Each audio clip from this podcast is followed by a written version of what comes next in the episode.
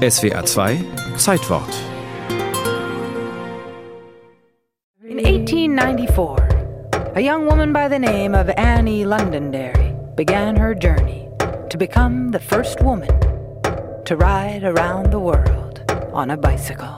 Es war im Jahr 1894, als sich die junge Annie Londonderry in Boston aufs Rad schwang und auf Weltumradelung ging.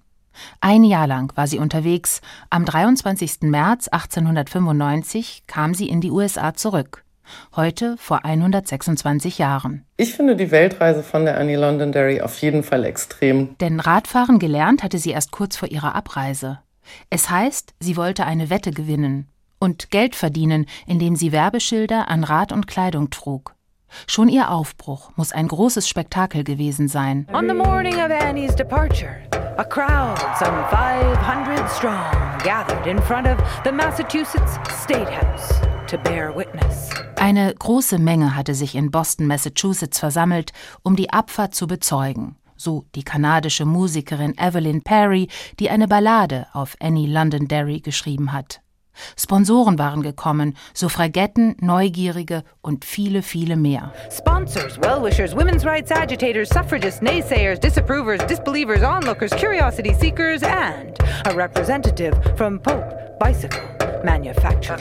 Und auch der Fahrradhersteller Pope war da, der als Sponsor ein sogenanntes Safety-Rad zur Verfügung stellte. Das heißt, kein schwindelerregendes Hochrad, sondern ein sicheres Niederrad, wie wir es auch heute noch fahren. Safety, safety, safety. Speed. Geschwindigkeit, Kraft und Schönheit, ja. Die Sicherheit hielt sich für eine schwer berockte Radlerin wie Annie Londonderry aber noch arg in Grenzen. Es gab damals vor allem klassische Herrenräder.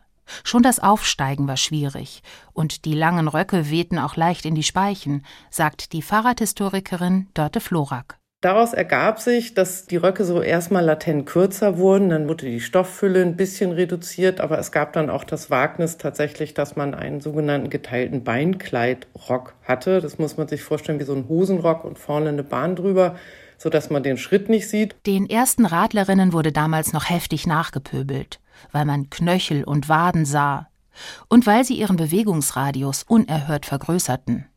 Gut, Radfahren wirke gegen Nervosität und Depression, sagte man, aber es könne auch die Gebärfähigkeit der Frauen beeinträchtigen. Überhaupt jedes Übermaß wurde als schädlich dargestellt, auch für Männer, aber noch mal mehr für Frauen als schwaches Geschlecht. Also am besten doch bei Steigungen schieben und nicht an seine körperlichen Grenzen gehen, keine Wettbewerbe fahren, keine zu langen Touren machen, alles immer im Maß. Aber Maß war Annie Londonderrys Sache nicht. Sie fuhr quer durch Europa, über die arabische Halbinsel und dann durch Asien.